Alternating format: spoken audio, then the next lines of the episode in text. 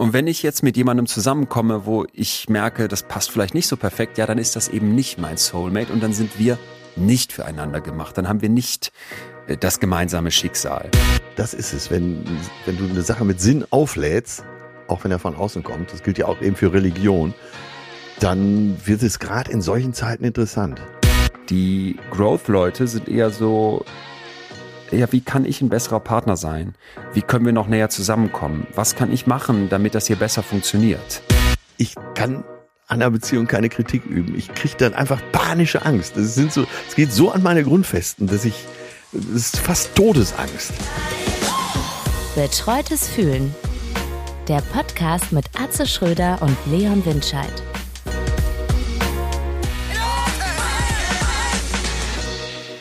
Atze, Leon. Kut, äh, Kutschum. Wir haben was ver Kutschum, wir haben was vergessen. Ich, wir wollten noch auflösen, wie das, wie ich mit diesem Begriff ankam. äh, überhaupt nicht gut. Ja, warte, warte, überhaupt warte, nicht warte, gut. Warte, wir müssen alle aufklären, die es nicht gehört haben. Also Leon war in der Türkei, war in Istanbul. Sag mal, ist das überhaupt die Türkei? Streng genommen nicht. Ne? Beziehungsweise streng genommen ja, nicht streng genommen nein. Weil äh, nichts ist in der Türkei so wie Istanbul. Äh, Leon hat früher schon mal da gelebt. Ich habe in der Serie Alles Atze sieben Jahre mit einem türkischstämmigen Schauspieler zusammengearbeitet. Der hat mir so die richtigen Worte und Redewendungen beigebracht.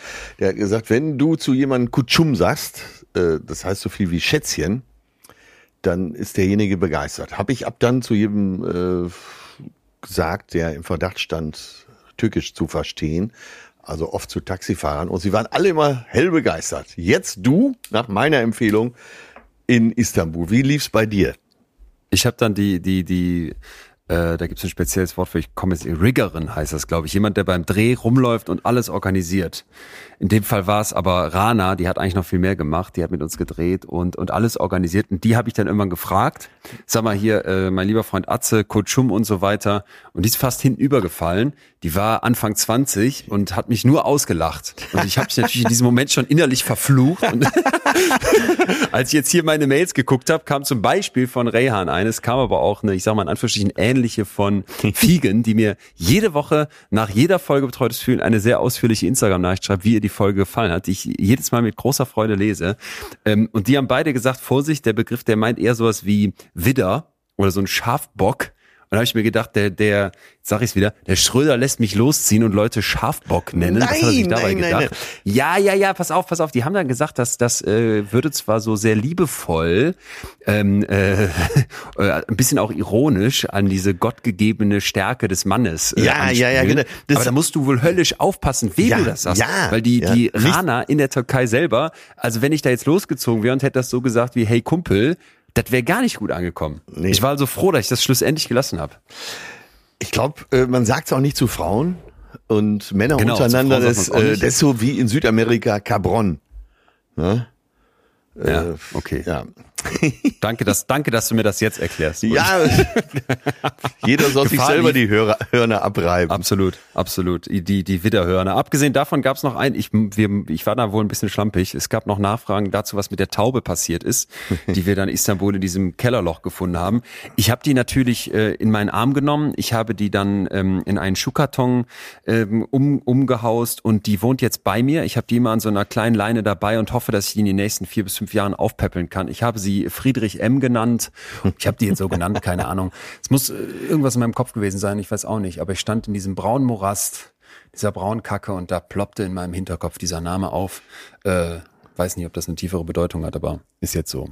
Heißt jetzt Friedrich M. Punkt, die kleine Taube. Und liebe diese Taube abgrundtief. Wie alle anderen Tauben auf dieser Welt. Ja, Ich hoffe, damit ist, sind alle beruhigt. ein modernes Märchen, würde ich sagen.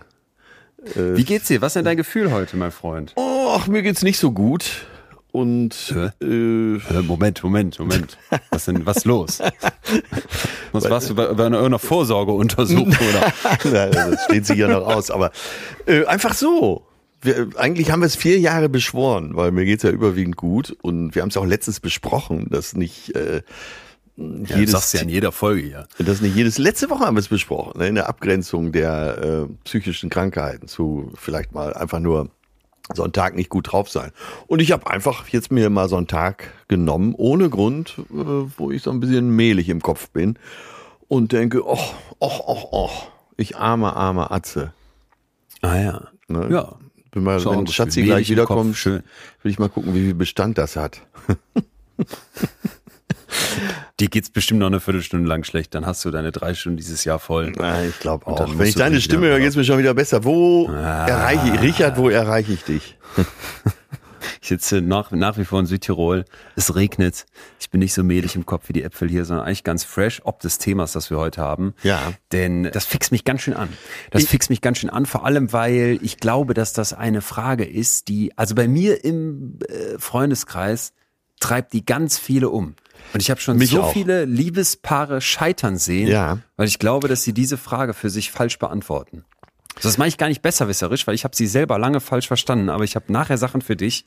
Ich hoffe, du schlackerst mit deinen, mit deinen belockten Ohren und wirst das so lieben wie ich. Also mir geht's richtig gut. Ich bin voller Energie hier in meinen Workations und Ja. habe heute wieder viel für die Folge geworkt und äh, ja, bin deswegen, bin deswegen gut drauf. Wir müssen, glaube ich, einmal dazu sagen, bevor nachher irgendwer weint. Es ist die letzte Folge vor unserer kleinen Sommerpause. Ja. Wir werden nicht wirklich Pause machen, sondern eigentlich nur neue Energie sammeln, um dann ähm, äh, Richtung Anfang September wieder mit Vollgas am Start zu sein und vor allem mit neuen Gefühlen. Ich habe dazu bei Instagram ja aufgerufen gehabt, äh, Gefühle zu nennen. Ja. Es kam wirklich unmittelbar eine WhatsApp-Sprachnachricht von äh, Tommy, unserem Freund des Hauses, sage ich dir gleich. Aber erstmal waren da sehr, sehr spannende Gefühlswünsche von euch, unserer lieben Community dabei. Lena Weber hat sich zum Beispiel Geschwisterliebe gewünscht, wo dann ganz viele drauf reagiert haben. Das ist, glaube ich, echt ein Thema. Das ist echt ein was, Thema, was glaube ich, ja. auch nicht Geschwister interessieren könnte, weil Ja, ja. so dieses, wir haben ja alle mit Geschwistern zu tun. Und ich finde, man beobachtet auch von außen, ich habe ja selber jetzt einen Bruder, aber ich finde, man beobachtet von außen auch an anderen Geschwistern sehr viele, so, weißt du, so zwischenmenschliche, spannende Aspekte. So dieses Sandwich-Kind in der Mitte, dann Ja, dieses, ja. dieser Jüngste, der immer alles darf, was sich die Geschwister davor erarbeitet haben. Mein kleiner Bruder durfte immer alles, viel früher als ich. Mhm. Und ich musste diesen ganzen Weg dahin frei ab. Weißt du, der, der durfte so gefühlt mit zwölf in die Disco, wo ich mit 16 noch vom Vater hingefahren wurde. Ja, ja, ich finde Ins das auch ein gutes in so Thema. einem- Ähm, das habe ich hier auch schon mal in die Runde geschmissen und alle sagen, oh ja, würde mich sehr interessieren.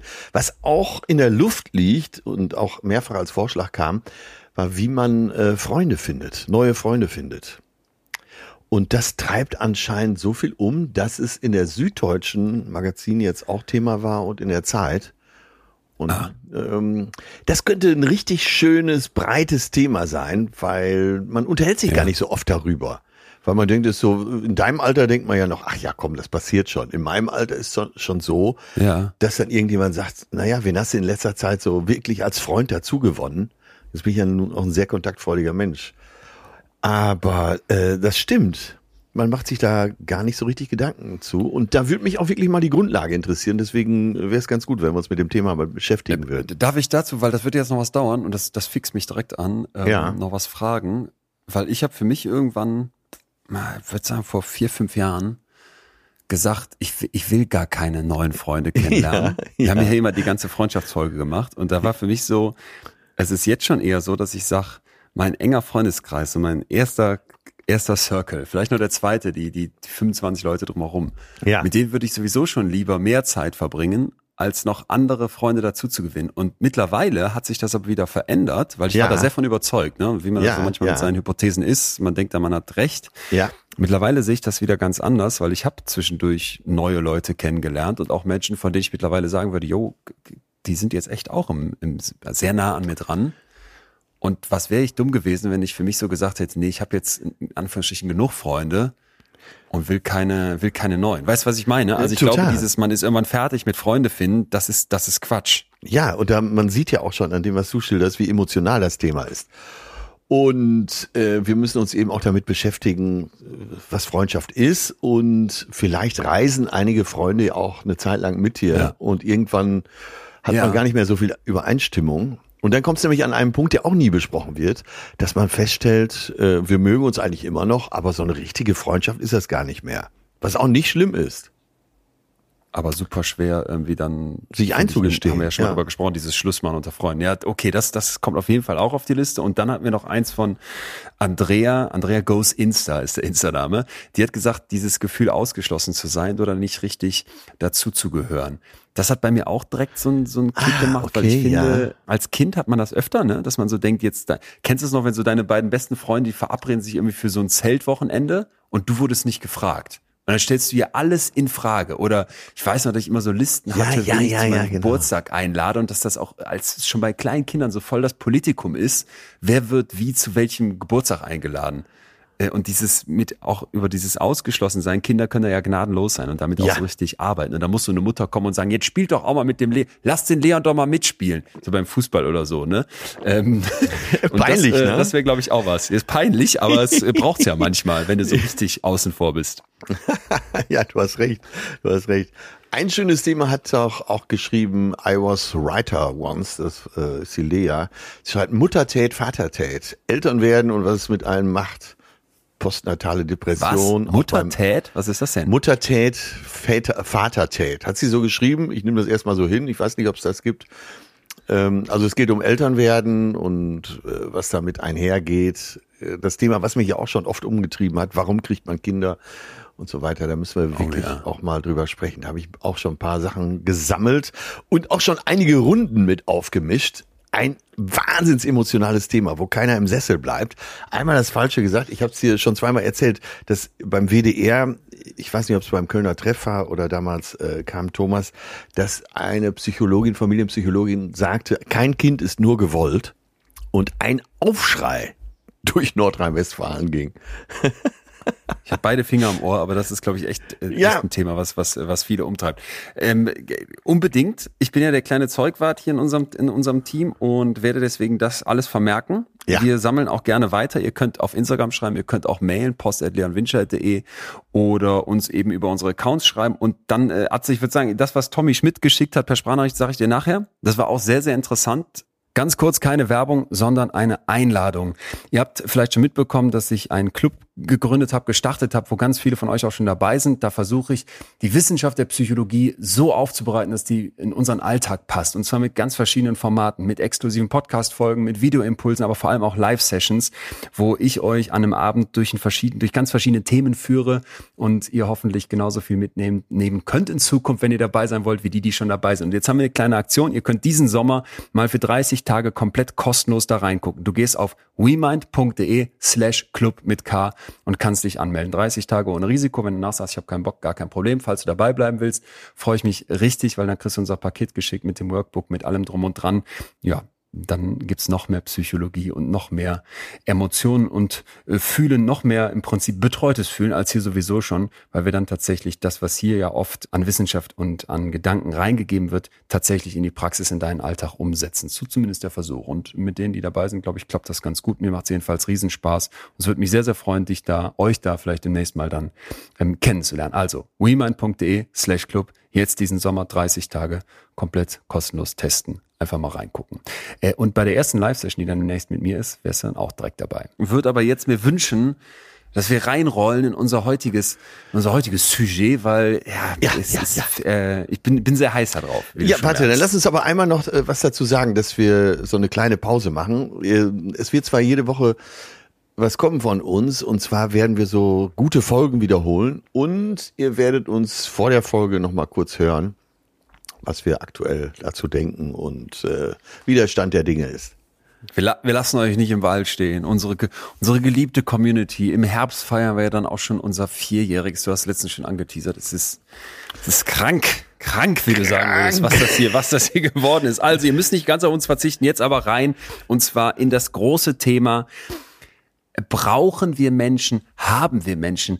Einen Soulmate, einen liebesverwandten, seelenverwandten, einen anderen Menschen, der wie Kryptonit auf uns wirkt, der alles in uns verändern kann, mit dem wir dann die perfekte Liebesbeziehung haben? Oder ist das alles Quatsch? Gibt's vielleicht was dazwischen? Brauchen wir das überhaupt? Wünschen wir uns das und so weiter? Und ich dachte, wir müssen mit einer Geschichte dazu reinstarten, Ja, die ein okay. sehr, sehr schönes Bild aufmacht. Ich bin gespannt, was du dazu sagst. Ja, äh, ich möchte dich kurz noch warnen. Ich werde in der nächsten halben Stunde werde ich Sachen sagen, die dich total auf die Palme bringen. Äh, ich Also alles wie immer. Ja, ich spitze das zu. Äh, ich Ja. werde äh, ich werd natürlich die nicht wissenschaftliche Seite hier vertreten, damit du auch, sag mal, eine Kante Bitte auch hast. die Romantik. Bitte heute auch Totale die Romantik. Romantik. Ich bin Ich wieder nur werd- Fakten. Ich bin ja eh gut. der große Romantiker, aber heute werde ich es übertreiben. Und dann hast du eine Kante, gegen die du arbeiten kannst. Das ist ja immer sehr wichtig für Handwerker. Absolut, absolut. Dann fangen wir an und zwar mit einem Bild, was mich begeistert hat. Du musst dir vorstellen, es ist ungefähr 385 vor Christus. Und der große Platon hat ein, ein Werk rausgebracht, in dem beschreibt er eine Dinnerparty, wäre jetzt die schicke Beschreibung. Eigentlich ist es eine Art Saufgelage. Und das musst du dir jetzt so vorstellen, da sitzen also sechs Leute um einen Tisch und die diskutieren hin und her. Es geht um Liebe, es geht um Eros, es geht um Erotik und Anziehung, aber man kommt nicht so wirklich vorwärts. Was ist das jetzt mit der Liebe? Wie sollen wir die betrachten? Bis dann irgendwann der Komiker Aristophanes zu Wort kommt. Das müssen wir uns so vorstellen, der äh, Platon hat also viel geschrieben und immer wieder legt er diesem Komiker Aristophanes Wörter in den Mund, lässt den dann wie so ein Charakter in seiner Geschichte sprechen. Ja, ja. Und man hat so mindestens mal die Vermutung, dass da eigentlich natürlich seine eigenen Ansichten drin sind. Mhm. Pass auf, dieser Komiker, besoffen da mit seiner Truppe am Tisch, hat jetzt folgende Idee zur Guter Liebe, Mann. von der er sich übrigens wünscht, Ja. dass die anderen die weiter verbreiten. Ja. Jeder Mensch war von kugelrunder Gestalt, wobei der Rücken und die Seiten einen Kreis bildeten und jeder hatte vier Arme, genauso viele Beine sowie zwei Gesichter auf einem kreisrunden Hals, die einander in jeder Hinsicht ähnlich waren und einen einzigen Kopf für die beiden in entgegengesetzte Richtung blickenden Gesichter. Weiterhin vier Ohren und zwei Geschlechtsteile. Die Idee dahinter ist, dass es also eine, eine Kugelmenschen-Version von uns gibt. Jeder Mensch war irgendwann mal eine Kugel, die aus zwei Teilen bestand. Und diese Kugelmenschen, die waren so perfekt und stark und hatten gewaltige Kräfte, dass die irgendwann quasi übermütig wurden und dachten, pass mal auf, wir bauen uns so eine Brücke hoch in den Himmel und greifen die Götter an. wollten die Götter Das kann unserem, ja. Mhm. die, das ist natürlich eine schlechte Idee, kannst dir vorstellen. Ja. Himmelsherrscher Zeus ist auf 180, berät sich jetzt mit den anderen Göttern, wie machen wir das? Und äh, sagt dann, pass mal auf, wir wollen die Menschen nicht komplett zerschlagen, weil das finden wir geil, dass die uns Opfer bringen und uns anhimmeln, aber wir müssen denen irgendwie mal hier eine, eine Grenze aufzeigen. Und deswegen teilen wir diese Kugelmenschen. Ja. Und von jetzt an gibt's also immer zwei Menschen, die ursprünglich mal eine Kugel Ja, waren, ja. die aufgesplittet sind. So. Und jetzt äh, musst du dir das so vorstellen, der Zeus war nicht ganz so, der war so ein bisschen nett auch, hat sich dann gedacht, okay, die Geschlechter, die holen wir, die Geschlechtsteile, die holen wir jetzt wenigstens nach vorne, sodass sie sich zeitweise, wie es hier heißt, zur Befriedigung wieder zusammenfinden können. Aber die Idee dahinter ist, Menschen waren mal eine Kugel und irgendwo da draußen in dieser Welt gibt es das perfekt zu dir passende Äquivalent, weil ihr mal zusammen eine Kugel wart. Und damit die Liebe funktioniert, so jetzt die Idee von Platon in die Welt gebracht, muss ich meine andere Kugelhälfte finden. Ja. Was sagst du? Also ich, Ja, es stimmt natürlich von vorne bis hinten. Äh, Ja, war Platon, somit wissenschaftlich belegt, Platon hat es in die Welt posaunt. Großartig. Also die Idee gefällt mir. Zumal ich mich selber auch immer mehr zu einem Kugelmenschen entwickle. aber alleine, oder? Aber ganz allein. naja, also äh, klingt gut für mich, muss ich schon sagen. Also Ich, mu- also ich muss auch sagen, ich fand das erstmal ganz, so du weißt um die fehlende Romantik in mir, aber das fand ich irgendwie mal ganz romantisch. So diese jetzt- Vorstellung. Ja.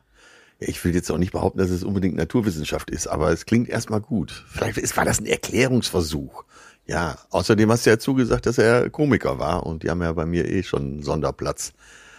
Ha? Ist es, ist es denn aber so, dass du an dieses, jetzt verlassen wir mal diesen philosophischen Gedanken, wir kommen da gleich drauf zurück, weil das hat eine psychologische Komponente. Ja. Ist es denn so für dich, dass du sagen würdest, so mit dieser Grundvorstellung, irgendwo da draußen, da gibt's ein Soulmate von mir? Und wenn ich die Person finde, dann, dann ist das die perfekte Liebe, dass du damit was, dass, dass dich das anfixt, dass du damit was tun kannst? Äh, Leider ja.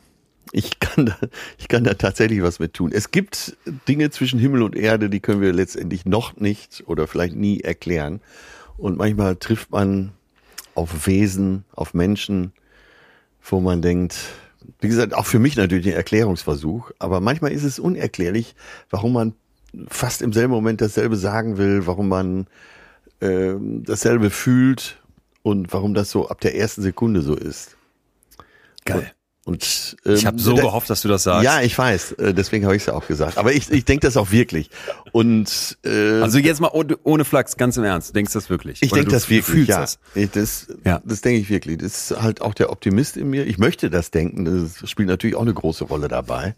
Mhm. Und äh, ja, so wie ich das Phänomen der Liebe nicht bis ins Letzte erklären kann, so kann ich das eben auch für mich nicht bis ins Letzte erklären. Und gleichwohl sind mir schon Menschen begegnet in meinem Leben äh, mit einer äh, aus dieser Spezies wohne ich hier zusammen, wo ich denke, ja, wir sind Soulmates, wir sind Seelenverwandte. Hammer, weil we- das ist sehr, sehr schön und ich so sehr ich das mitfühle, muss ich dich jetzt schon vor einer Falle warnen, Ja. äh, zu der wir gleich noch kommen, weil dahinter steckt ja ein bestimmtes Mindset, so ein bestimmter Blick auf die Liebe und die Welt, die du ja gerade, Ja. finde ich auch sehr nachvollziehbar beschrieben hast, aber es gibt da eben eine große Warnung aus der Forschung, die ich finde, man, man wirklich kennen sollte. Erstmal bist du aber in guter Gesellschaft. Man hat, die Daten sind ein bisschen älter, aber ich finde trotzdem ja äh, ganz, äh, ganz anschaulich. 2011 mal rund 1000 Amerikanerinnen und Amerikaner befragt. Glaubst du, dass es diese Soulmates gibt, dass also zwei Menschen eine Art schicksalshafte Verbindung haben, die sie dann zusammenbringt für die Liebe? Ja. Und da sagen 73 Prozent Jawohl. Ein bisschen mehr Männer als Frauen stimmen dem sogar zu. Bei den jungen Menschen sind es sogar noch mal mehr, also denen ähm, unter 45, ähm, wo ich erstmal dachte, okay, das scheint ja etwas zu sein, wo ganz, ganz viele Leute sagen würden, Ja, Soulmate, stimme ich zu. Jetzt hast du gerade schon gesagt, mit ich wohne mit einer Frau zusammen, wo das sogar drauf zutrifft. Jetzt kommt Ja. eine ketzerische Frage, die ich mir aber auch direkt gestellt habe. ja, ja. Äh, hatte ich dieses Gefühl aber vielleicht schon mehrmals. Also habe ich schon mehrmals gefühlt, dieser Mensch ist mein Soulmate. Weil was wäre das denn dann? Äh, das hatte ich schon mehr, äh, mehrmals und äh, wahrscheinlich gibt's ja auch mehrere Soulmates. Und ich habe, wenn ich jetzt mal so schnell durchratter, die Handvoll, dann habe ich eigentlich zu allen auch noch eine Verbindung. Über Aber ich meine jetzt auf die Liebe bezogen, ne? Nicht irgendwie Freunde oder so. Ähm, ja, also eine gewisse Form von Liebe. Also jetzt äh, nicht die romantische Liebe oder die partnerschaftliche Liebe, aber ja, da ist schon eine Liebesverbindung. Nee, nee. Ich weiß, das war zählt jetzt hier anders. nicht, ne? Aber du, du äh, meinst, ob ich schon mal eine Liebe hatte, wo ich dachte, äh, wir wären auch eben Seelenverwandte und dann war Schluss. Genau. Also dieser, das, was haben wir doch schon mal von Cher besprochen, das Lied Do You Believe in Love After Love? Kann es Liebe nach Liebe geben? Also wenn ich einmal dachte, das ist mein Soulmate, hier habe ich meine zweite Kugelhälfte gefunden und da geht das in die Brüche. Ja. Weil ich kenne so, ich kenne so ganz viele Pärchen, hast das Gefühl, was heißt, da hast du das Gefühl, die haben dann so diese Ausstrahlung, Match made in heaven, beide sind total ineinander verliebt, die glauben, sie haben sich komplett gefunden, der ist es. Und du denkst von außen schon so, hm, ist vielleicht ein bisschen drüber, weiß ich nicht, Digga. Und dann anderthalb Jahre später sind die plötzlich getrennt und du willst jetzt nicht besserwisserisch sagen, ja, siehst du, habe ich doch gewusst. Ja, ja. Aber ich, du denkst so, yo, ja. ihr dachtet, ihr seid Soulmates, Ja. aber das gibt's eben nicht. Und dann kommt drei Jahre später der nächste Soulmate um die Ecke und damit wäre die Idee doch völlig Ja. absurd. Ja, ja. Weil wie kann es denn mehrere Seelenverwandte geben, wenn meine Seele vorher aus zwei Hälften bestand? Ja, vielleicht. Da wäre ich ja plötzlich eine fett, sehr fette Kugel. Ja, okay, dann baue ich jetzt da die Brücke, dann, äh, dann war es vielleicht doch kein Soulmate. Man hat sich da, man hat sich vertan. Also mir selber ist das, das ich würde jetzt gerne damit dienen, aber ich, wenn ich so überlege, nee, die Verbindung ist überall noch da. Äh, mich wird man ja auch nicht so leicht los. Aber ich kenne natürlich tatsächlich auch viele, wo die gesagt haben, das ist es jetzt und äh, ab jetzt für immer und wo dann drei Jahre später nicht nur Schluss war, sondern Feindschaft. Ja, und Ja. quasi der gesamte Freundeskreis Ja. entscheiden musste, er oder sie. Oder er oder er oder sie Genau. oder sie. Ja, äh, natürlich kenne ich das, aber äh, so bei meiner Theorie zu bleiben, dann war das, was sie gefühlt haben, wohl nicht die echte Seelenverwandtschaft. Oder, oder das gibt's nicht. Weil ich finde, ich habe so zum Beispiel auch ganz viele Leute, wo ich so das Gefühl habe, die sind so für ewig Single. Oder die, die sind, da, da gibt's ja auch dieses Wort so beziehungsunfähig, wo ich dann immer denke, oh, also psychologisch mal mindestens schwierig, die Idee. Ja, Aber ja. trotzdem so in der Praxis hast du ja manchmal das Gefühl, die warten dann noch so auf, auf die ganz perfekte Person. Oder denken vielleicht, nö, die gibt's, kann es gar nicht geben und deswegen bleibe ich alleine. Es kann jetzt zig Gründe geben, Single zu sein.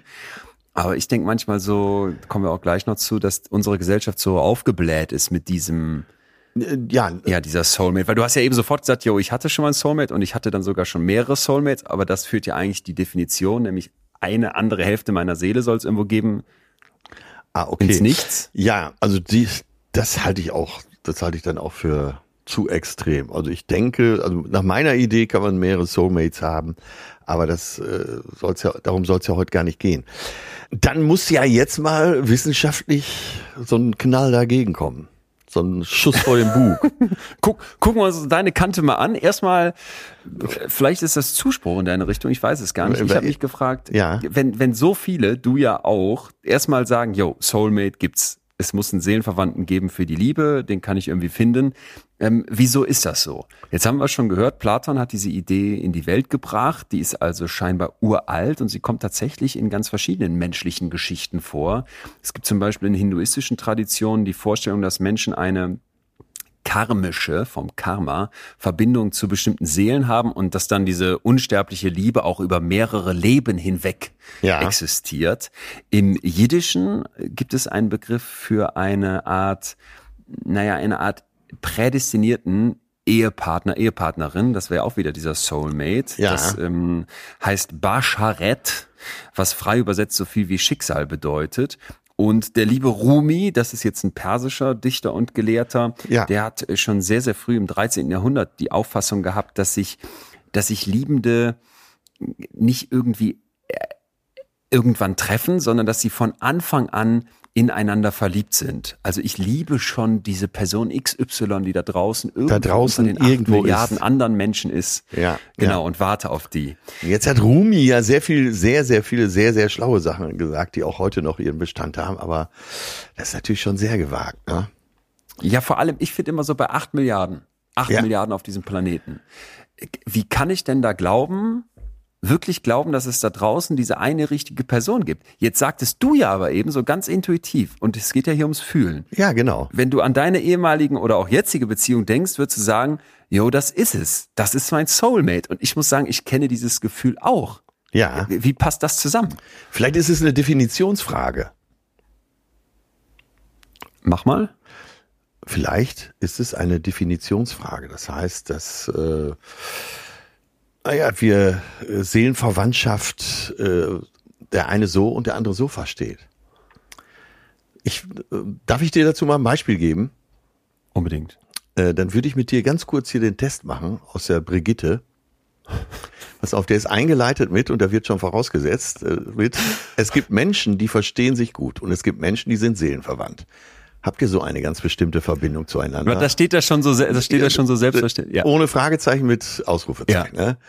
Mach hier den Test und finde es heraus. Auf, jetzt kommt ein Test, der wirklich Ich liebe es, ich liebe es jetzt schon. Ich, ich wäre so gerne bei der, bei der Brigitte. Ich weiß gar nicht, wie viele Artikel schafft man da pro Tag zu schreiben, weil wenn du sowas einfach so behaupten kannst, das ist, das ist so geil. Ja, oder? Hammer, bitte weiter. Die ist absolute. Ja, Hammer. Jetzt machen wir den Test und ich, pass auf, ich könnt, vermute, dass du bei den Antwortmöglichkeiten dir schon ungefähr denkst, wie es dann ausgeht. ne? Also du kannst ja eigentlich Ja. bei den, so, Das sind die besten Tests. so, erste Frage. Gibt es auffällige Parallelen in eurer Kindheit wie ähnliche Unfälle, Urlaubsorte, Begegnungen, Schicksale? Ja, tatsächlich haben wir einige skurrile Parallelen in der Kindheit.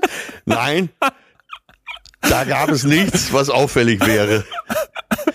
Ich sage jetzt mal ja. grad an Ne? unseren Salim Pole, weißt du noch, mit den Déjà-vus oder dem Zucken oder dem komischen Geschmack im Mund, dann hast du ADHS. Ja, ja äh, du sagst jetzt mal ja, bitte weiter. Äh, Für dich habe ich jetzt gerade ja gesagt. Ne? So. Ja, unbedingt. Hast du das Gefühl, ihr wisst oft, was der andere denkt? Ja, das ist schon manchmal unheimlich. Nein, aber wir reden über das, was uns bewegt. Ich sag mal wieder ja, ne? Ja, ja, natürlich, natürlich. In meiner ganzen Romantik. Wie war das, als ihr euch kennengelernt habt? Es hat länger gedauert, bis wir uns ineinander verliebt haben. Die Begegnung hat sich sofort nach Schicksal angefühlt. Ich, ist klar, was ich nehme, ne? Ist auch klar, was du nehmen musst. Ja. Ja. Habt ihr oft die gleiche Meinung zu einem Thema? Nein. Wir diskutieren oft über Themen. Ja, eigentlich fast immer. So, wieder ja. Träumst du oft von deinem Partner? ja, sehr oft und sehr real. Nein. Ich kann mich zumindest nicht daran erinnern. Wieder ja? Ist, kommt da noch ein Ergebnis? Weil ich habe Ja. das Gefühl, wir wissen schon, worauf es hinausläuft. Ja, ja, es geht, ich mache jetzt ganz schnell. Wie siehst du deinen Partner äh, als Lebenspartner, der mich immer unterstützt, als einzigen Menschen, den ich jemals wirklich lieben werde? Ist klar. so zwei kommen noch, ne? dann haben wir Mit wem kannst du am besten über deine Probleme reden? Die erste Anlaufstelle mein Freund. Oft kann ich mit meinen Freunden oder meiner Familie besser über Sorgen sprechen. So zack. Nein, ist ja klar, bam, mein Freund. Ne? Welches Sprichwort, pass auf, jetzt musst du dich wirklich konzentrieren. Welches Sprich, Sprichwort passt besser zu euch? Gegensätze ziehen sich an oder gleich und gleich gesellt sich gern? Das jetzt, das jetzt tricky. Da weiß ich nicht, was ich antworten muss, um hier den Seelenverwandten-Test zu Achtung, bestehen. das Ergebnis. Glückwunsch, ihr seid seelenverwandt. Wow, Jackpot. Ihr passt nicht nur super zueinander, seid auch höchstwahrscheinlich auch noch seelenverwandt. Ihr wisst, wie der andere fühlt und denkt und bleibt für immer auf eine ganz besondere Art und Weise miteinander verbunden. Komme was wolle, eure Begegnung damals, das war Schicksal. Du und dein Schatz, das ist die wahre Liebe fürs Leben. Ich mache mich ja seit längerem, weißt du, dafür stark, das Psychologiestudium abzuschaffen und durch so Heilpraktikerkurse zu ersetzen. Und da wird mir jetzt nochmal klar, wieso das genau der richtige Weg ist. Ähm, ich wusste, dass dir das gefällt. Das gefällt mir, das gefällt mir. Mein Puls ist ein bisschen hochgegangen, ich bin voll am Start. Wir haben die ersten aber, zehn Minuten von deinem nächsten Programm schon fertig. Ja, die sind fertig geschrieben. Wo du das anbringst, äh, wenn sowas in der, ich finde ja, man darf jetzt, muss jetzt eine Ebene aber da berücksichtigen. Ja. Das sehr, sehr Gute an der Brigitte ist ja dieses Feingefühl für das, was die Menschen umtreibt. Ne? Wir Ja. haben ja eben schon in der Statistik zumindest aus den USA gehört und dich jetzt mal hier für Deutschland einbezogen. Viele gehen ja davon aus, dass es diesen Soulmate gibt. Und eins ist mir ganz wichtig, das will ich keinem absprechen, sondern ich will jetzt als Psychologe erstmal verstehen, warum.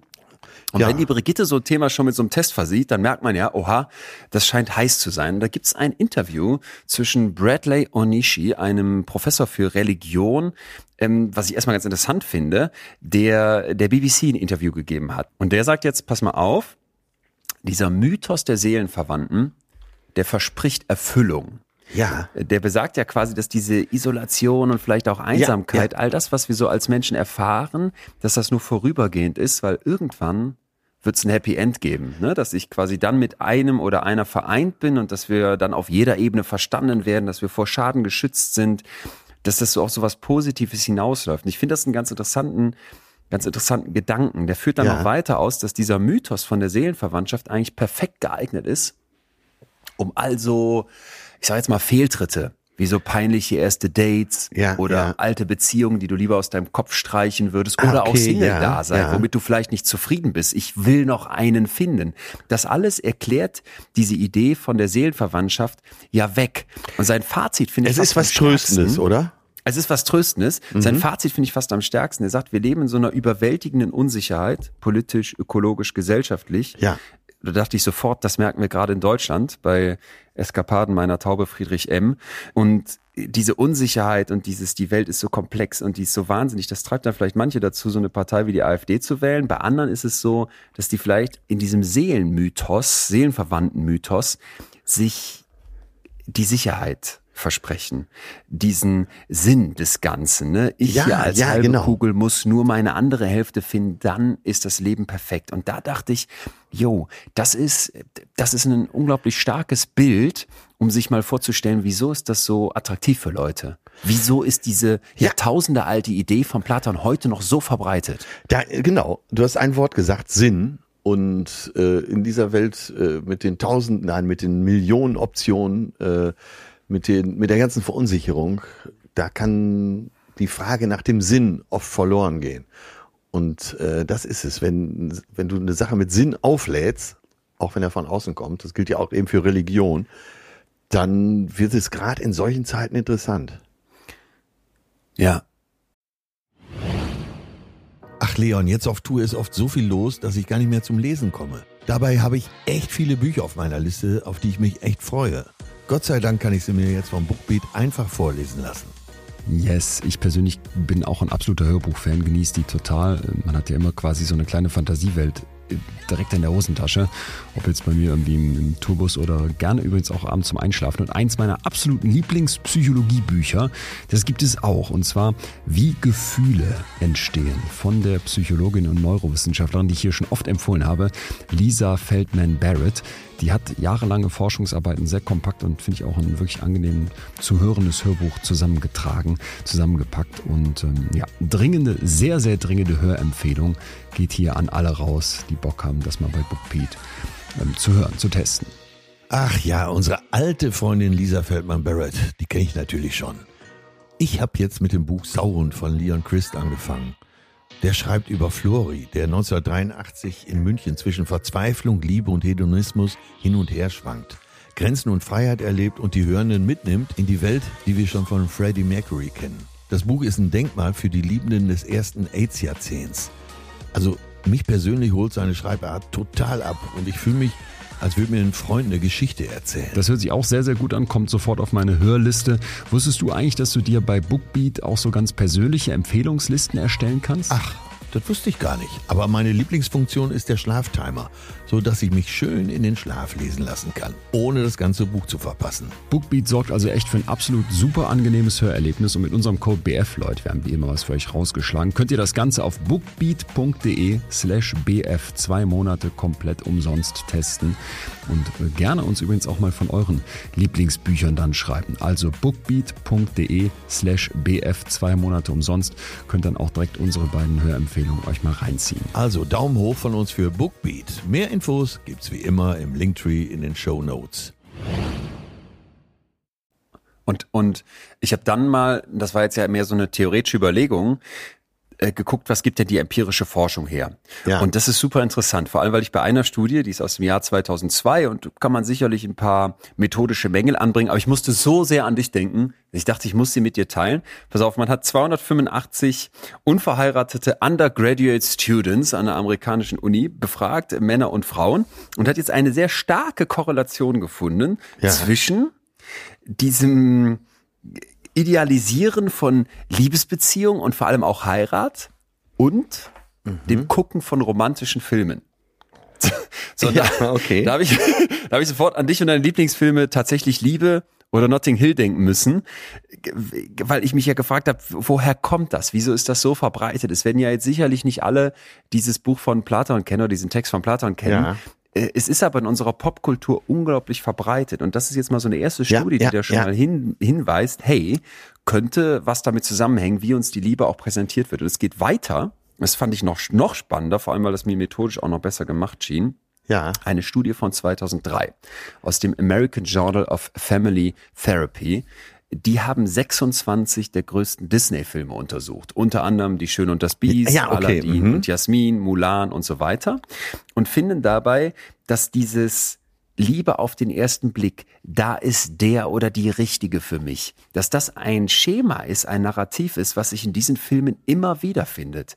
Und ich dachte sofort an die kleine, die kleine Meerjungfrau, Ariel. Ja, Du, ja. vielleicht erinnerst dich noch an die Geschichte. Die, die ähm, sehen ja, also die Ariel und ihr Freund Fabian, Fabian heißt ja, glaube ich, diese Krabbe, die sehen ja dann da dieses Feuerwerk ähm, zu Ehren vom Prinzen. So, und der feiert irgendwie seinen Geburtstag und dann gerät er, glaube ich, in, der fällt ja irgendwie ins Wasser, irgendwie gibt's so einen Sturm. Ja. So, und jetzt ist die Ariel ja total in den verliebt, rettet den auch. Und als er dann am Strand aufwacht, kann er sich aber irgendwie gar nicht mehr an die erinnern. Ja, So, ja. und jetzt gibt's ja diese böse Hexe Ursula und lange, lange Geschichte kurz gemacht. Die Ariel darf an Land gehen, wird zum Menschen gemacht, aber ohne Stimme und muss jetzt versuchen, diesen Prinzen von sich zu überzeugen. Am Ende, wie das immer so ist im Disney-Film, funktioniert das. Der Prinz küsst sie, es gibt das Riesenfeuerwerk, die beiden sind zusammen, fantastisch. In der wahren Geschichte, das finde ich einen ganz interessanten Side-Fact, ähm, ist das deutlich düsterer. Äh, Hans Christian Andersen hat das Märchen dazu geschrieben. Und Vor allem in der wahren Geschichte, ja. ja, auf einer älteren. Okay, aber da muss diese Meerjungfrau am Ende zurück ins Wasser, weil Ja. der Prinz hat doch eine andere Frau geheiratet. Äh, sie verwandelt sich in so eine Art äh, Flut oder Sch- Meeresschaum, ist also im Endeffekt tot. Ähm, Ja. In dem Disney-Film ist das aber anders.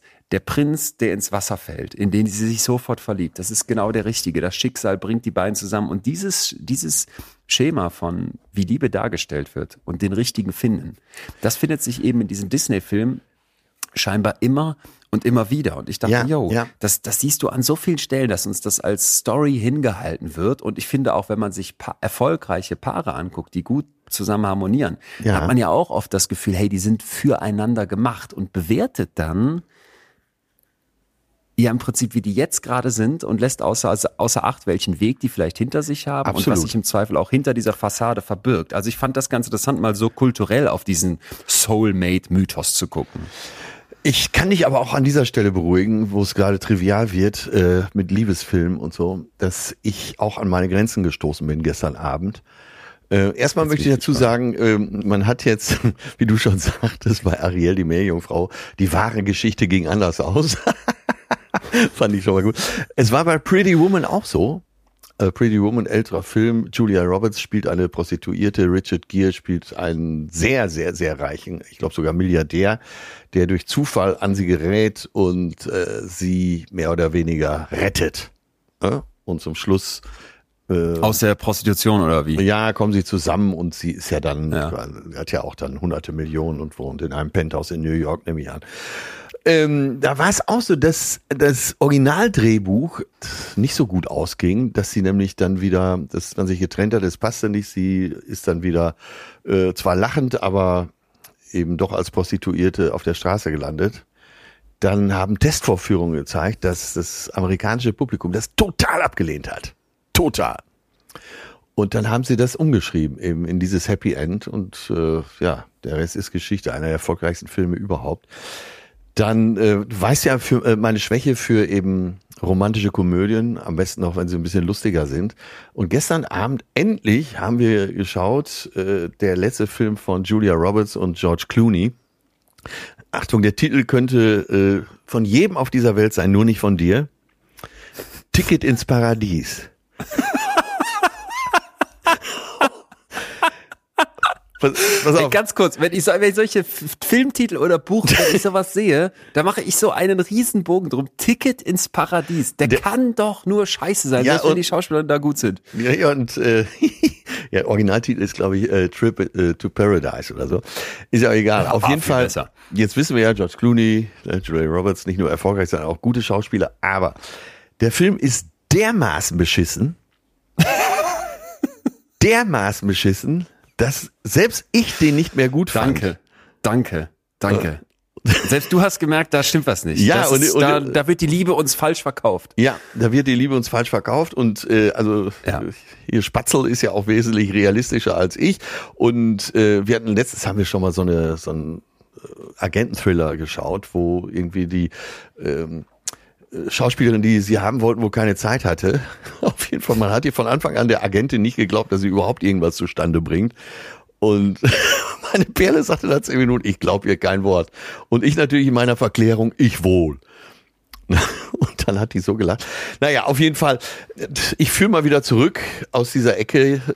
Bei mir ist es tatsächlich ja so, wie du weißt, dass ich, dass ich immer so ein bisschen die rosarote Brille aufhab, zumindest die himmelblaue, und dass ich die Dinge oft so sehe, wie ich sie gern hätte. Du als Naturwissenschaftler siehst die Dinge natürlich gerne so, wie sie sind, oder versuchst die Dinge so zu sehen, wie sie sind. Und das spielt Ja, natürlich ja bei der- mir mit rein. Wenn ich sage, äh, Ja. ich glaube an Seelenverwandtschaft, dann hätte ich das gerne so. Oft. Das ist ein super Punkt. Das ist ein super Punkt. Das ist ein super Punkt, weil die Wissenschaft su- sucht natürlich nach der Wahrheit. Äh, Sicherlich hat sie sie noch nicht in allen Bereichen gefunden. In manchen frage ich mich auch manchmal, kann sie sie da überhaupt finden? Und ich würde dir jetzt total gerne die Studien hinlegen, die zeigen, Ja. ey, es gibt keine Soulmates. Ja. Es gibt die Idee von den Kugelmenschen ist Quatsch. Die habe ich aber nicht. Und ich habe mich wirklich umfangreich umgeguckt und bin aber auf etwas gestoßen, was aus meiner Sicht auch viel, viel spannender ist. Nämlich, was du gerade angesprochen hast, dieses, ich hätte es gern so. Ja. Und ich sehe die Welt durch irgendeine rosarote Brille. Vielleicht auch durch eine verkehrte Brille, ne? weil man uns zu sehr durch Disney-Filme und sonstiges auf eine bestimmte Schiene gesetzt hat. Ja. Bitte verstehe das jetzt nicht, nicht zu sehr wertend. Ich will, will halt einfach nur dir jetzt eine Falle zeigen, die mich total, total fasziniert hat an diesem Thema. Ja. Was ist die große Soulmate-Falle?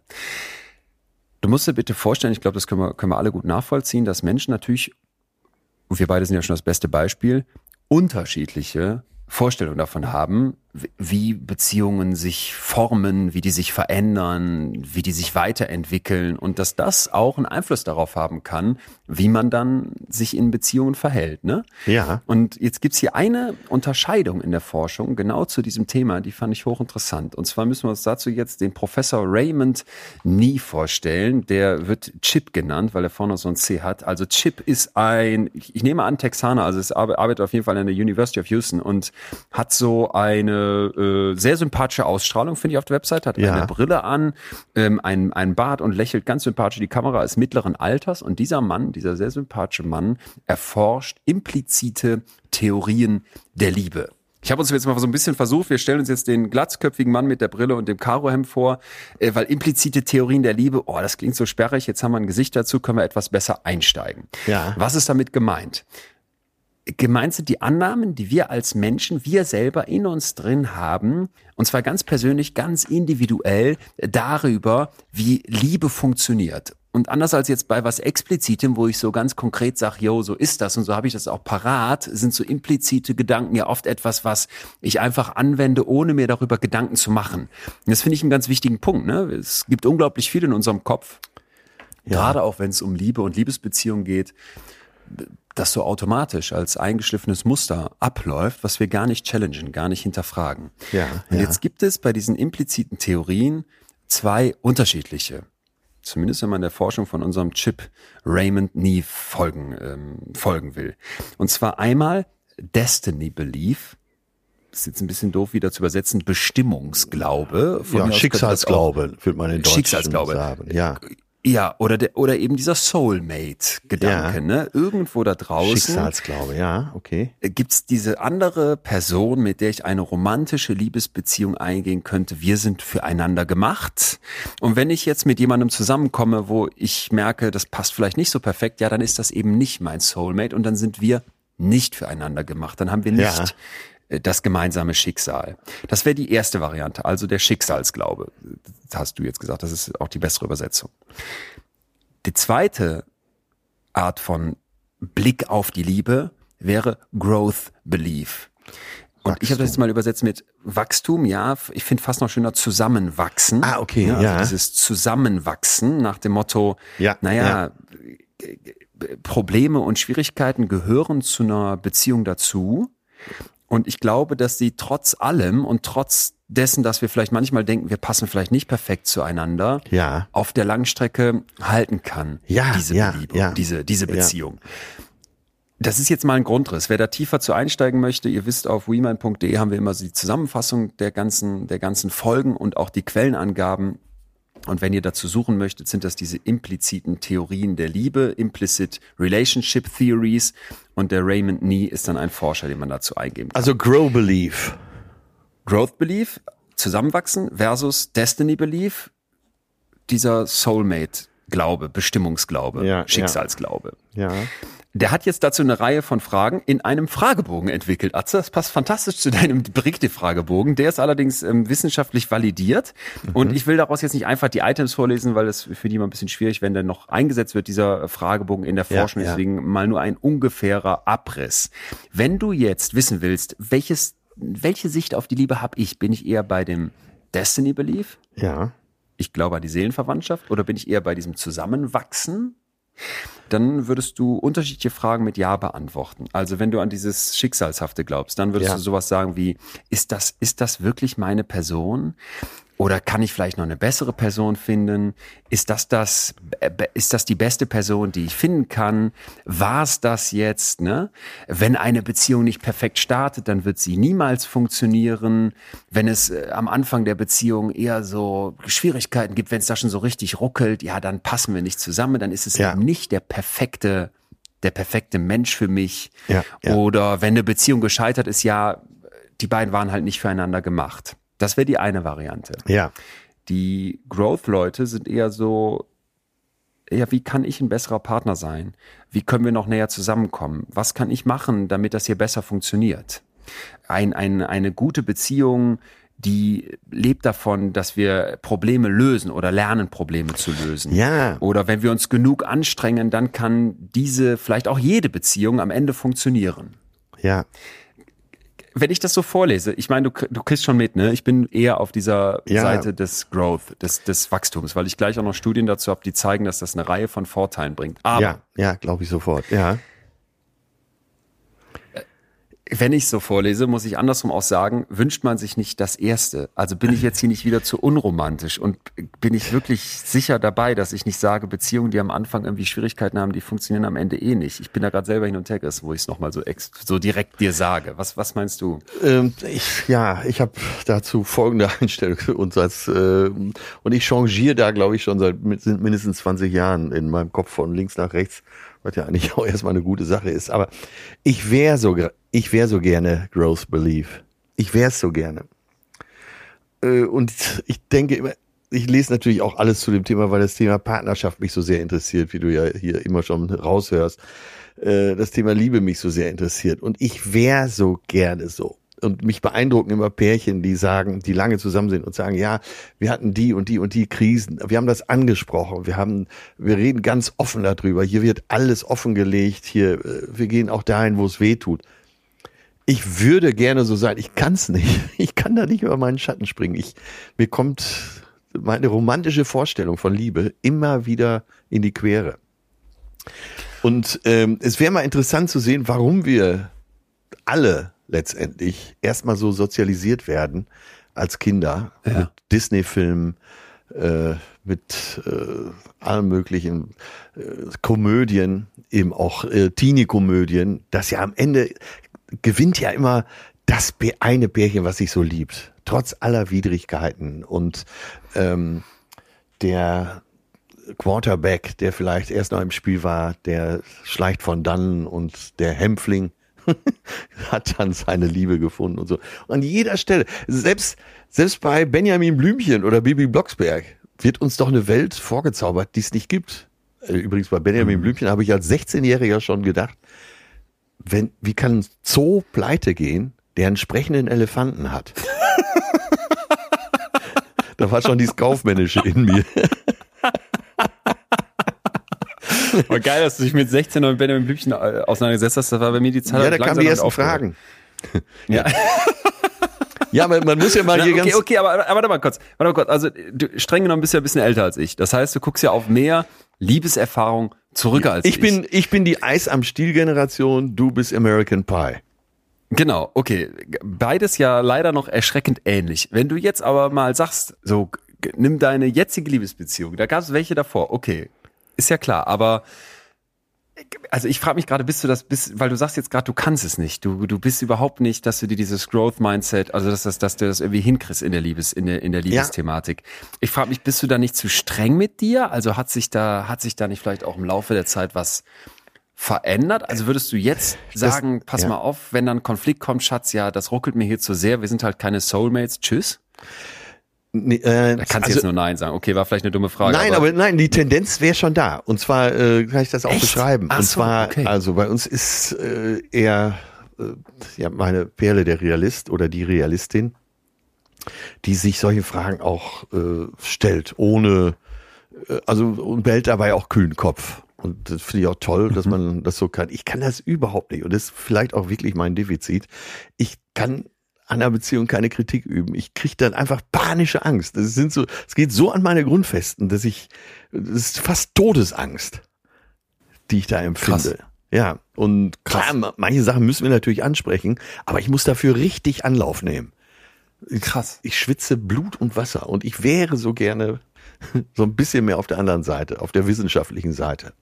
Weil ich weiß, Ja. dass die äh, romantische und auch bis zur symbiotischen Liebe oft zum Scheitern verurteilt wird, weil überall die Decke der Harmonie drüber gezogen wird. Ich weiß, dass es nicht gut ist und äh, zum gewissen Teil gelingt mir das, aber ich fall immer wieder auf die romantische Seite zurück, weil es einfach so sehr in mir drin steckt. Tja, ja. Ja, spannend, sp spannend. Ich, ich, ich muss ich mal sacken lassen. Also ja, ich glaube tatsächlich, da bin ich ein, ein Stück weit anders, aber äh, weißt du was, mein, mein Zwiespalt ist folgender. Ja. Ich kenne die, ich kenne die Forschung und ich komme jetzt gleich ja auch zu der Falle und der großen Gefahr, die darin Ja, steckt, wenn du ja. an diese Soulmate-Sache glaubst. Aber wenn man so richtig, richtig verliebt ist, Ja, ich finde, dann fühlt man dieses Soulmate-Ding. ja, Also Genau. klingt jetzt komisch, aber ja, so, so dann sitze ich halt im Zwiespalt, weil dann kenne ich die Statistik oder kenne ich irgendwelche Methodiken und spannende Studien und, und denke mir so, yo, da hat die Forschung ja einen, einen klaren Blick drauf. Und dann weiß ich auch, eine Statistik und Mittelwerte aus Untersuchungen sind immer nur das eine. Du kannst im Einzelfall abweichen, aber dann frage ich mich so, will, ich das überhaupt? Will ich überhaupt Leuten dazu raten, hey, pass mal auf, löst dich mal ein bisschen von diesem Soulmate-Gedanken? Weil eigentlich, also so tief in mir drin ist, muss vielleicht doch so ein bisschen Romantik sein. Eigentlich ist es ja auch was Schönes. Natürlich ist das was Schönes, aber du bist doch in bester Gesellschaft. Eva Zurhorst und äh, ihr Mann, die sind beide schon lange Paartherapeuten. Äh, Eva hat mal so einen Bestseller geschrieben, ich glaube, ist schon fast 20 Jahre alt, der sich auch wirklich verdammt gut verkauft. Sie war in jeder Talkshow. Liebe dich selbst, dann ist egal, wen du heiratest. Klingt auch sehr unromantisch, aber äh, mit ein bisschen Nachdenken kann man sich vorstellen, äh, was in dem Buch behandelt wird. Und beide plädieren auch in, die schreiben immer mal wieder so Spiegelserien über die Partnerschaft und beide plädieren eben dafür, sehr viel Realismus auch einkehren zu lassen und äh, Dinge auch bewusst zu verhandeln. Beide mhm. haben äh, gescheiterte Ehen hinter sich, sind aber jetzt schon lange zusammen und ja, sind auch zwei schlaue Therapeuten und ich glaube denen auch, gleichwohl gelingt's mir nicht.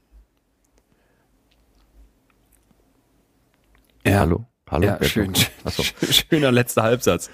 ja, es ist gut, das ist, das ist gut. Ähm, vielleicht gehen wir mal weiter und gucken uns jetzt an, wo das ja. Problem liegen könnte. Der Professor Raymond Nie sagt im Interview, wenn ich so dieses, diesen Glauben daran habe, dass es da draußen diese eine richtige Person für mich gibt, dann ist die Wahrscheinlichkeit hoch, dass ich viel Energie da reinstecke, um diese Person zu finden ne? und im Zweifel weiterzuziehen, statt dran zu bleiben, wenn ich jemanden habe und die Liebe oder die Beziehung, äh, die ich ja. da führe, zu kultivieren. Der sagt dann, dass diese Destiny Believers, diese Soulmate-Leute, dass die eher so sehr leidenschaftliche, sehr intensive, ja. aber eben feuernde, kurze Liebesbeziehungen haben und dann oft des desillusioniert werden und auch frustriert werden, wenn dann irgendwas, was ja eigentlich zwingend passieren muss, in jeder Beziehung gibt es mal Schwierigkeiten, schief geht. Und dann sind das für die so rote Flaggen, so Neckbreaker-Argumente. Jetzt muss ich die Person loswerden, weil das ist ja eben nicht die perfekte Person. Und dieses konstante nach der perfekten Person suchen, das scheint mir auch wirklich ein Problem zu sein. Ja. Ähm, der Chip, der Professor, den wir eben hatten, der hat eine ganze Reihe von Untersuchungen durchgeführt. Und eine, die ich interessant fand, die ging so in die Richtung mehr wollen. Also mehr von meinem Partner wollen. Ne? Der ist zwar schon gut, aber da könnte noch ein bisschen gehen. Und ich glaube, so Fragen sind wir ehrlich, stellen wir uns alle mal. Dann sitzt du da und denkst, hör mal, wir hatten gestern ein super Abendessen und ein tolles Gespräch und morgens wacht der neben die, schläft der noch, du bist schon wach, sitzt im Bett und denkst, oh, der jetzt hier gerade unter der Decke gefurzt hat, oder wenn er sich gleich umdreht und dann da mit seinem vermatschten Gesicht und seinem Mundgeruch mich anspricht, ja. dann fehlt dir vielleicht was. Oder ja. du kannst dir jetzt zig weitere Sachen vorstellen. Ja. Und das Interessante ist jetzt zwischen diesem Ich will mehr und diesem Glauben an einen Soulmate, da scheint es einen Zusammenhang zu geben. Und zwar konnte ah, okay. der Forscher über verschiedene Studien zeigen, das fand ich auch echt, echt interessant, dass sich Leute eher unzufrieden in einer Beziehung fühlen, wenn diese Diskrepanz zwischen so ist er und ja. so hätte ich ihn gerne. Ich will ja, mehr, ja, wenn die zu groß ist. Das macht Sinn, ne? Wenn ich immer mehr so das Gefühl habe, ich brauche hier immer mehr, ähm, dann fühle ich mich unzufrieden. Allerdings trifft das besonders stark auf die Leute zu, die diesen Destiny Belief haben diesen Schicksalsblick, ja, die ja. Soulmate-Idee. Ja. Wohingegen Leute, die an diesen, dieses Zusammenwachsen glauben, das nicht so sehr erfahren. Das ist ein Problem. Und es gibt noch viel mehr. Zum Beispiel Ghosting. Äh, da konnten Forscher ja. zeigen, dass die Leute, die eher an dieses ja. das ist der perfekte Mensch für mich, glauben, dass die einen, eine Beziehung dann auch eher mit Ghosting beenden. Und jetzt haben vielleicht viele Glaub von uns mal irgendwie ja. in so einem äh, One-Night-Stand-Ding oder Techtel-Mechtel, irgendwann sind wir ins Ghosting gekippt. Okay. Aber ich glaube, wenn man jetzt wirklich eine Beziehung hatte und das dann in so einem Ghosting beendet, dann müsste uns eigentlich klar sein, das ist, das ist, das ist kein wirklich guter Weg und im Zweifel auch für beide nicht, ne? Und dass Leute, die halt sagen, ja, das war jetzt nicht der perfekte, zack, Cut, Ende, äh, weg zum nächsten, dass die eben eher an dieses schicksalhafte Glauben fand ich auch nochmal interessant. Und ja, man erkennt eine, jetzt auch total den Zusammenhang. Das ist sehr gut. Ja. Ja, oder? Ja, total. Sehr interessant. Ähm, Super. Noch eine letzte Untersuchung und das ist wie gesagt ein, ein, ein Teil eines Kanons, den, den man hier findet, wenn man sich damit auseinandersetzt, von Spike Lee, einem äh, Marketingforscher der Toronto Rodman School of Management. Der hat für eine Untersuchung Versuchspersonen so verschiedene Sätze beziehungsweise Bilder angucken lassen, können wir uns alle vorstellen, die so in die Richtung gehen, ja, die Liebe, das ist etwas für immer und das ist äh, zwei passend perfekt zueinander, versus das ist eine ewige Reise. Man muss irgendwie immer wieder was dafür tun. Ja. Und der konnte jetzt zeigen, dass die Leute, die in diesem Soulmate-Ding drin sind, dass die Konflikte, in der Beziehung deutlich negativer ja, reflektieren als absolut, Leute, die ja. eher so davon ausgehen, Liebe ist eine Reise, ne? Ja. Und ja, das, das fand ich halt so ein bisschen klar. Der, der erklärt das dann auch. Menschen, die sagen, ja, wir sind Soulmates, die sind dann unzufriedener, wenn ein Konflikt entsteht. Weil wir waren ja mal eine Kugel. Wir, wir gehören doch zusammen. Unsere Seelen müssen sich blind verstehen. Da Ja, streitet man ja, sich doch nicht. Jetzt kommt der Streit aber und eigentlich ist der ja unumgänglich. Ja, und der, der Soulmate-Mensch denkt jetzt, ja, dann ist die andere Person nicht richtig für mich. Und das zum Beispiel, Atze, habe ich so oft in meinem Umfeld beobachtet, Ja, du dass ich ja so bei recht. Pärchen das Gefühl hatte, die streiten sich dann, ne? Und dann kommt einer von beiden irgendwann auf den Trichter, nee, der ist nicht der Richtige. Und natürlich kann das passieren. Also man hat ja selber auch schon Beziehungen beendet oder äh, wurde verlassen und denkt sich so, yo, da war, das passte vielleicht auch einfach nicht. Ja. Keine Frage, das will ich ja gar nicht absprechen, um Gottes Willen. Aber ich glaube einfach, und auch gerade heute in dieser Zeit, wo so viel Ansprüche an Perfektion sind, wo wir so viel in den anderen reinprojizieren, wo Ja, wir so viel ja, von unserer Partnerin richtig. erwarten, dass da dieser Soulmate-Charakter, der Jahrtausende alt ist, heute vielleicht nochmal einen Zusatzgewicht bekommt, eine Zusatzpower bekommt, die drüber ist. Ja, eine Überladung, so wollte ich es gerade sagen. Eine Überladung, Ähm, ja, Wort. ich kann dem sehr gut folgen. Das ist, äh, ja, das war jetzt ein guter Weg dahin. Jetzt sagt mir total was. Ach Gott, ja, du hast recht, aber du hast, du hast gerade eine ganz, einen ganz wichtigen Satz gesagt und den sollten wir uns wirklich auch irgendwo fett hinschreiben. Liebe ist eine Reise. Das gefällt mir gut. Das äh, sollte heute der Untertitel sein. Weil, wenn man sich das als Reise vorstellt, also zumindest in meinem Kopf ist Reise was sehr positiv besetzt ist. Menschsein heißt, sich zu entwickeln. Und zwar auch mit 80 noch, wenn man lebt. Und äh, diese Reise hört nicht auf. Und wenn äh, die Liebe auch eine Reise ist, dann passt das ja eben zum Menschsein. Ja.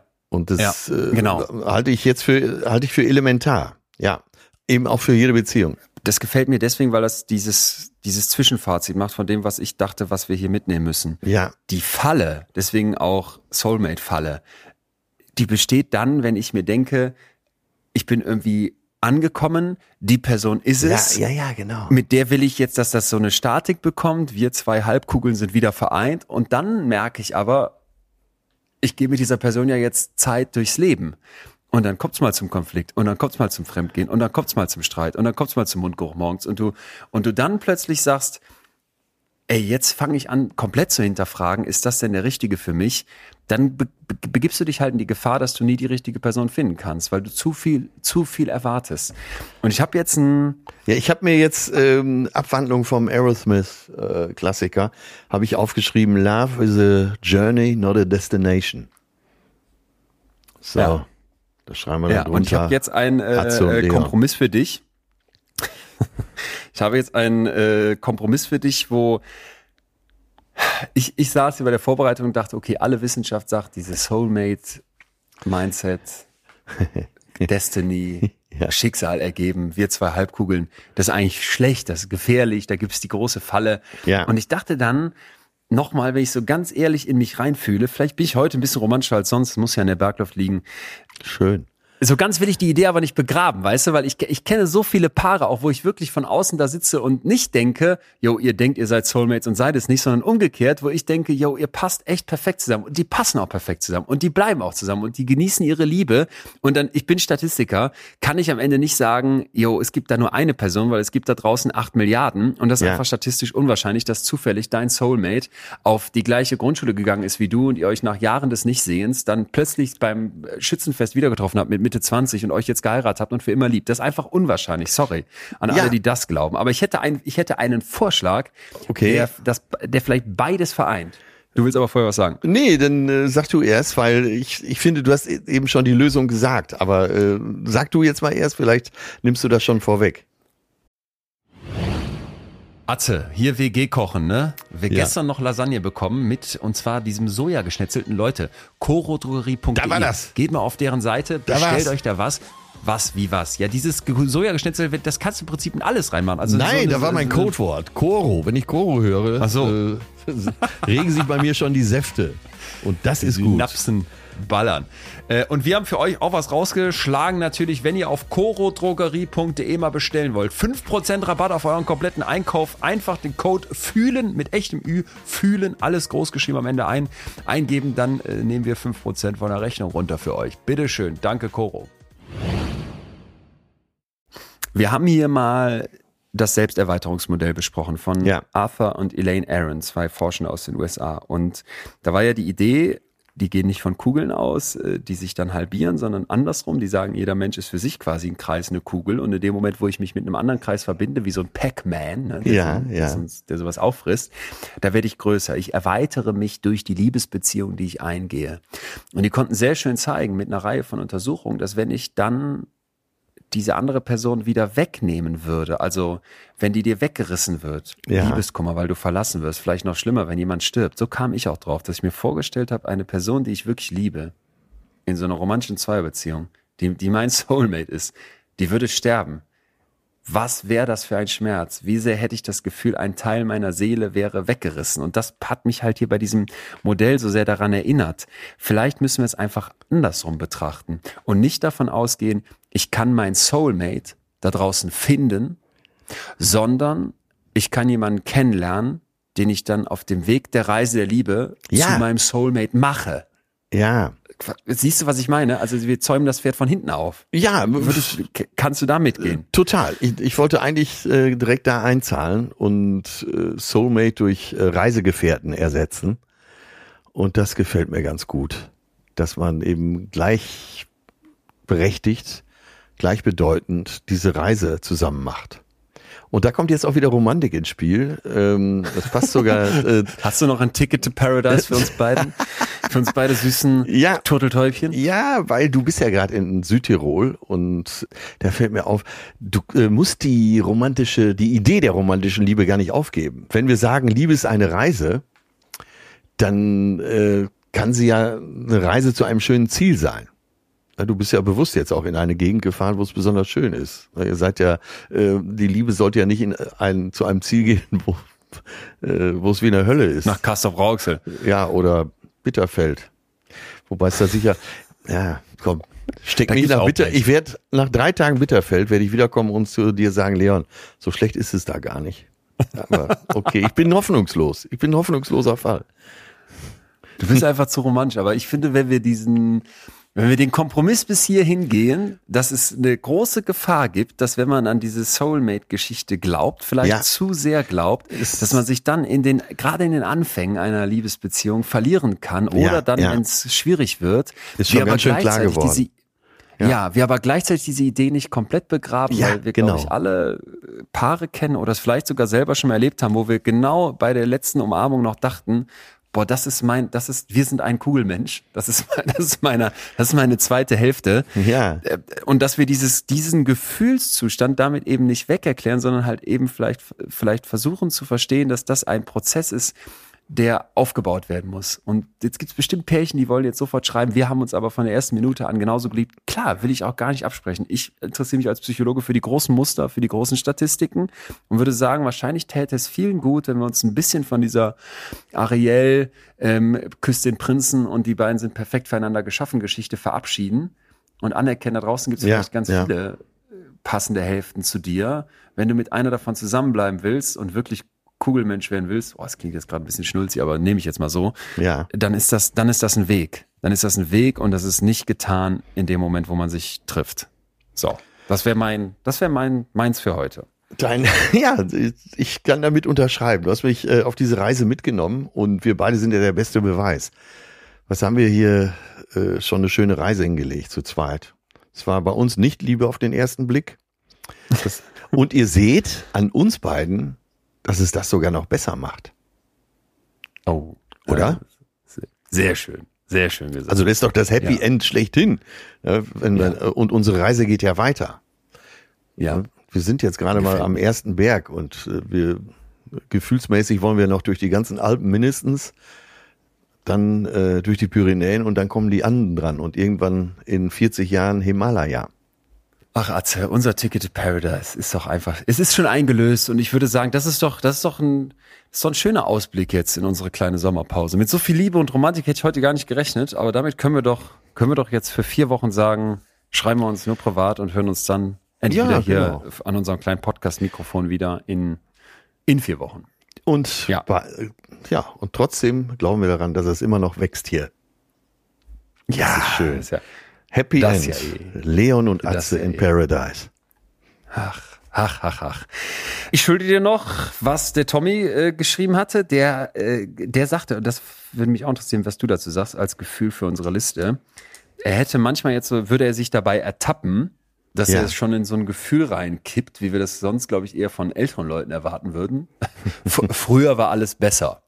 So dieses, früher gab es nur einen Film im Kino, ne? Da lief König der Löwen, da sind wir alle reingegangen, konnten Ja. dann in der Schule die Sammelkarten dazu tauschen und heute geguckt, musst du zwischen tausend Filmen auswählen und keiner geht mehr ins Kino, weil du erschlagen von Netflix und Prime und so zu Hause sitzt. Und er meinte, er kippt dann manchmal so in dieses, in dieses, in dieses, ich habe ihm dann gesagt, vielleicht ist das so dieses Nostalgie-Ding schon, dass du quasi denkst oder die, die aktuelle Welt verklärst. Und er hat das so sehr selbstkritisch gesagt, weil er, glaube ich, auch der Meinung ist, eigentlich war früher nicht einfach so alles besser, aber ich fand das hochinteressant, weil ich beobachte solche, äh, solche Boomer-Gedanken an mir auch immer mehr. Und das ist auch einer davon. Da auch so dieses, ja, die neue Generation, die will ja gar nicht mehr richtig arbeiten. Ne? Da gibt es so Momente, da ploppt das so in meinem Kopf auf. Und da bin ich, da bin ich von mir selber schockiert. Ich glaube, das sollten wir, das sollten wir tatsächlich besprechen. Als Gefühl. ja, ja, das, äh, ich bin voll dabei, natürlich. Weil ich durch diese Aggregatzustände, glaube ich, schon ziemlich durch bin und ich jetzt schon wieder glaube, ja, die Jugend hat eigentlich erstmal immer recht. Diese Arroganz, die jugendliche Arroganz ist angebracht.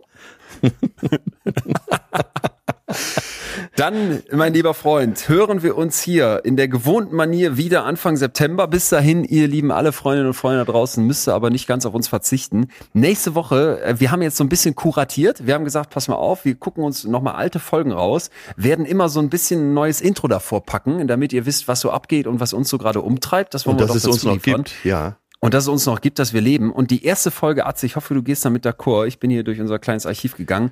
Das ist äh, eine aus dem Februar von 2020. Manche erinnern sich vielleicht. Sie hat auf jeden Fall vielen, vielen sehr, sehr gut gefallen. Und mir auch. Und ich dachte, die passt auch äh, ganz gut als Anschluss zu unserer heutigen. Raus aus toxischen Beziehungen.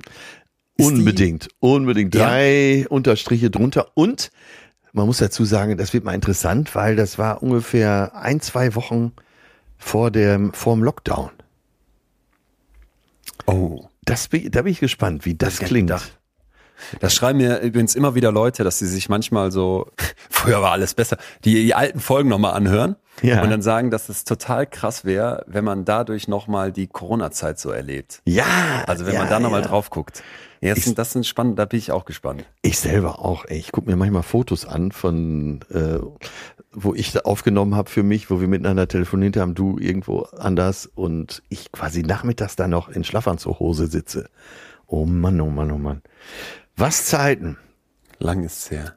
Und doch, und doch Atze. gibt's uns alle noch. Ja.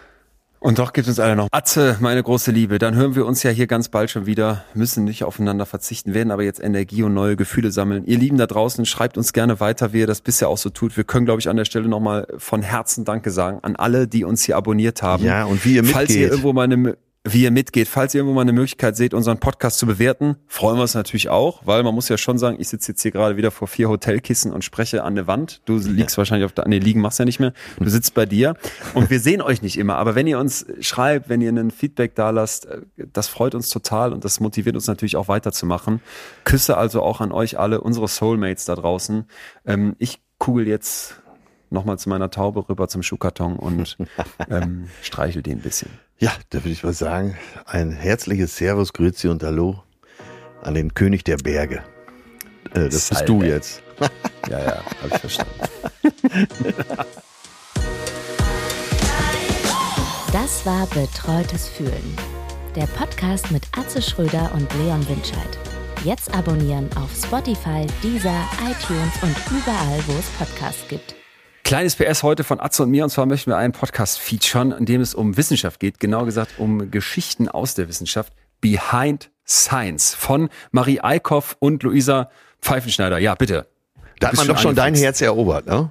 Ja, da haben wir tatsächlich mein Herz äh, erobert, weil die beiden sagen, das ist der erste True Science Podcast und es wird über das Absurde, das, das Irre, aber auch das Romantische in den, in den Geschichten hinter den großen Entdeckungen und Erfindungen gesprochen.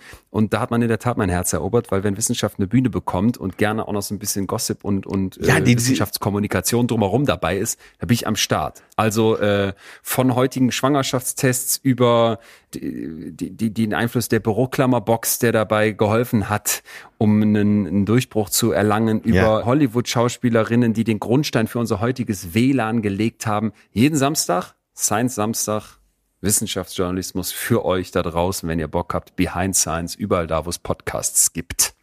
Hochinteressant, selbst für Leute wie mich, die streng genommen Psychologie gar nicht studiert haben. Ja, aber doch fast jetzt mittlerweile. Ja, also Coach bin ich allemal. Längst. Alle Kassen, am liebsten privat.